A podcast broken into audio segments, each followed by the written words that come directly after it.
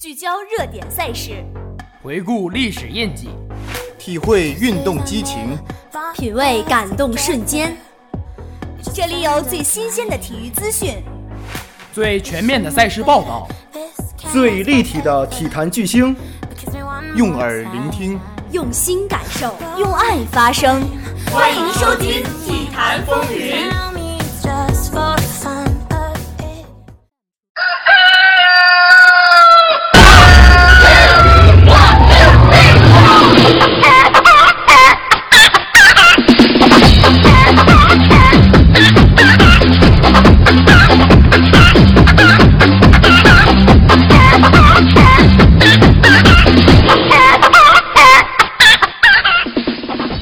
大家好，我是主播励志。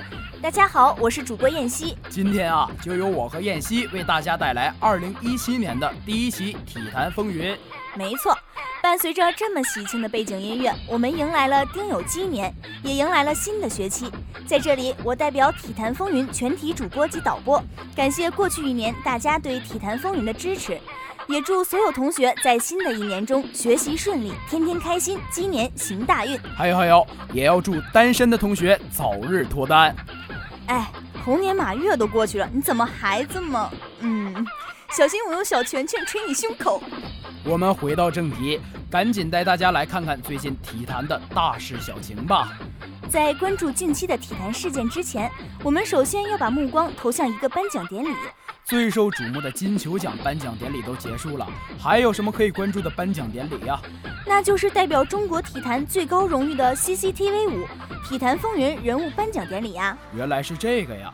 今年中国体育在各个项目上都取得了不错的成绩和进步，相信体坛风云人物的各个奖项的竞争也很激烈吧？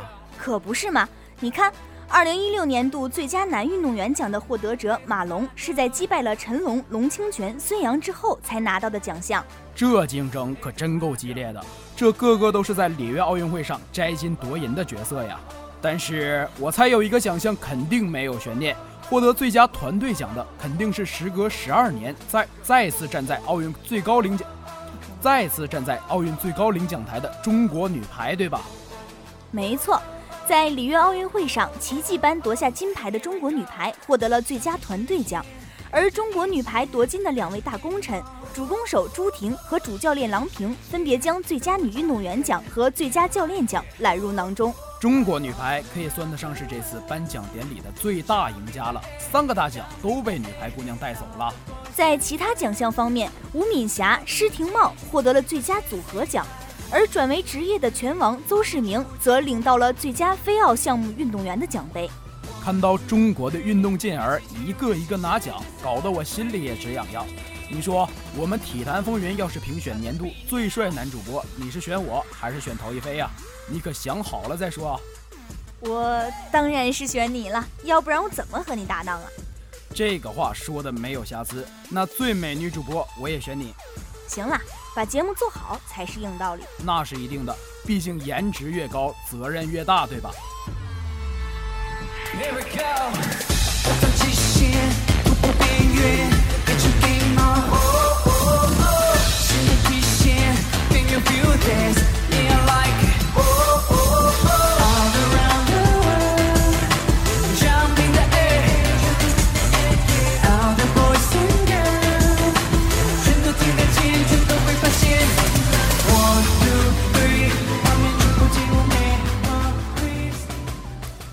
完了2016，我们再来看看2017上体坛的新闻。欧冠淘汰赛是每个新年足球迷们的第一顿赛事大餐。北京时间2月15日凌晨2点45分，欧冠八分之一决赛首回合正式打响。听说今年巴黎圣日耳曼又和巴塞罗那抽到了一起，这可是两支球队第三次在欧冠淘汰赛中相遇了，前两次都是巴萨笑到了最后。是啊。不是冤家不聚首，巴萨两次淘汰的大巴黎，而俗话说得好，事不过三。这次大巴黎在王子公园球场完成了复仇，四比零的比分让巴萨几乎已经被淘汰。此役，巴萨的豪华攻击线 MSN 组合全部哑火，反倒是大巴黎的迪玛利亚完成梅开二度，让大巴黎离晋级仅有一步之遥。双方的次回合比赛将于三月七日移师诺坎普球场举行。巴萨这一次可是被大巴黎宣判了死刑，那他们的死对头卫冕冠军皇马的表现怎么样啊？挡在皇马卫冕道路上的正是意甲豪门那不勒斯。首回合比赛，皇马坐镇伯纳乌，三比一击败对手，占得先机。本泽马、克罗斯相继建功，而比赛的最后，后腰卡塞米罗一脚神仙球抽射，更是技惊四座。在本赛季，齐达内启用后腰卡塞米罗后。皇马的防守有了很大的提高，卡塞米罗也用这一脚惊天世界波向大家证明了自己在进攻端也是可以为球队做出贡献的。后腰可以说是一支球队的节拍器，是进攻的发起者，也是防守的拦截者。拜仁主教练安切洛蒂巧妙运用了球员迪亚哥能攻善守的特点，也取得了一场胜利，以五比一的比分击败了枪手阿森纳，几乎一只脚踏进了欧冠八强。另外一场比赛中，葡超豪门本菲卡在主场一比零小胜多特蒙德。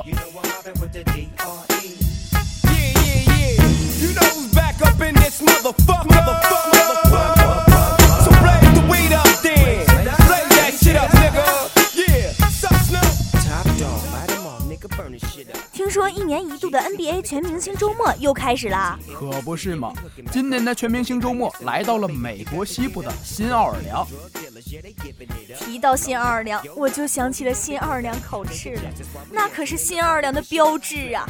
现在新奥尔良的标志可是他们的当家球星新奥尔良鹈鹕队的浓眉哥戴维斯，大街小巷可都是他的海报。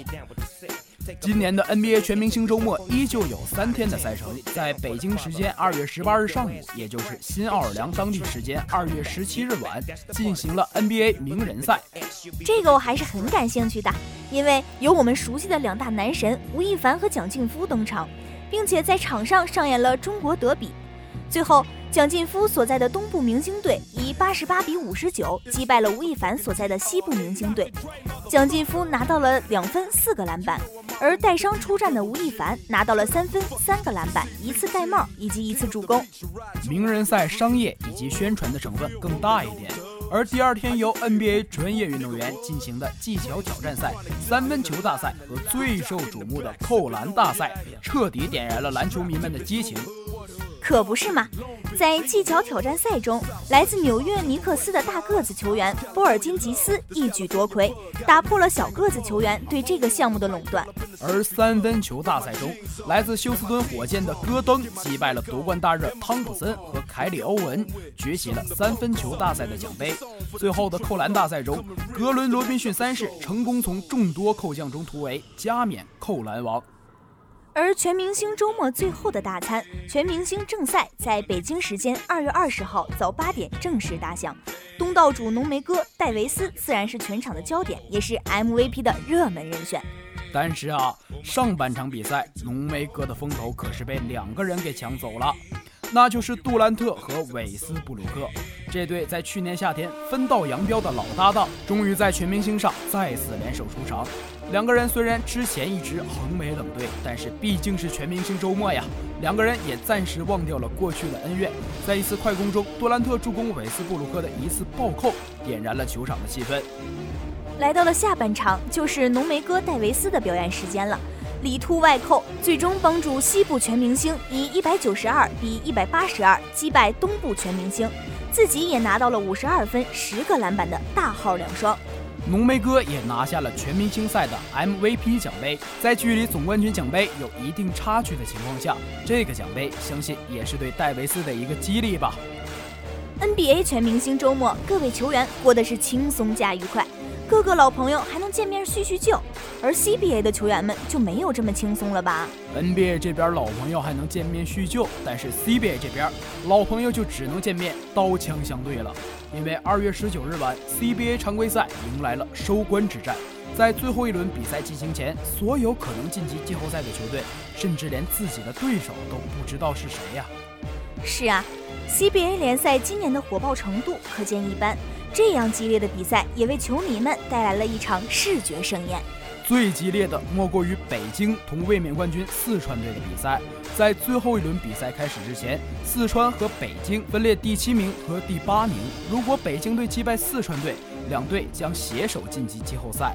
但是如果北京队落败，将有可能被后面的山东队挤出季后赛。北京队在本场比赛中全场都处于落后的状态，直到最后两分钟还落后着十一分之多。但是就在这最后短短的一百二十多秒里，朱彦曦、马布里、张庆鹏、方硕连续的命中三分，一度让北京球迷看见了季后赛的希望。但是最后时刻，裁判判罚了方硕的犯规，四川队王汝恒两罚一中，使得四川队以一分的优势在五棵松带走胜利。而在另外一片场地，山东男篮以一百一十一比一百一十，也是一分的优势战胜了青岛，赢得了齐鲁德比的他们，也踏上了季后赛的末班车。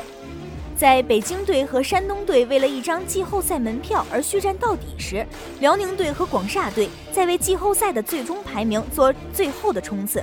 辽宁队虽然落后广厦队一名，排在第五，但是如果在最后一场抹平同广厦队五十九分的净胜球分差，且在广厦队输球的情况下，还是有机会争取到第四名的。辽宁队在同浙江队的比赛中，经过四节的拼搏，最终以六十分的分差击败对手。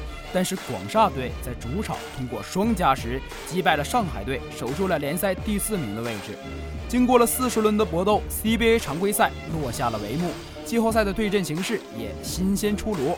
上半区的对阵形势为新疆对山东，辽宁对广厦。而下半区则是广东迎来卫冕冠军四川，上海对阵深圳。CBA 季后赛首场比赛将于二十四号晚拉开战幕。在 CBA 场上的比赛进行的如火如荼时，场下也有温情的一幕。在结束了常规赛后，上海队外援弗雷戴特接到了来自美国的喜讯：远在大洋彼岸的妻子即将生产。在同主教练以及老板姚明商议后。弗莱戴特将即刻返程，陪在妻子和家人的身边。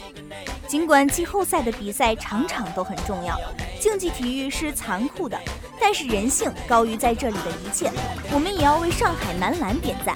最近天气转暖，同学们可以外出进行各类的体育锻炼啦。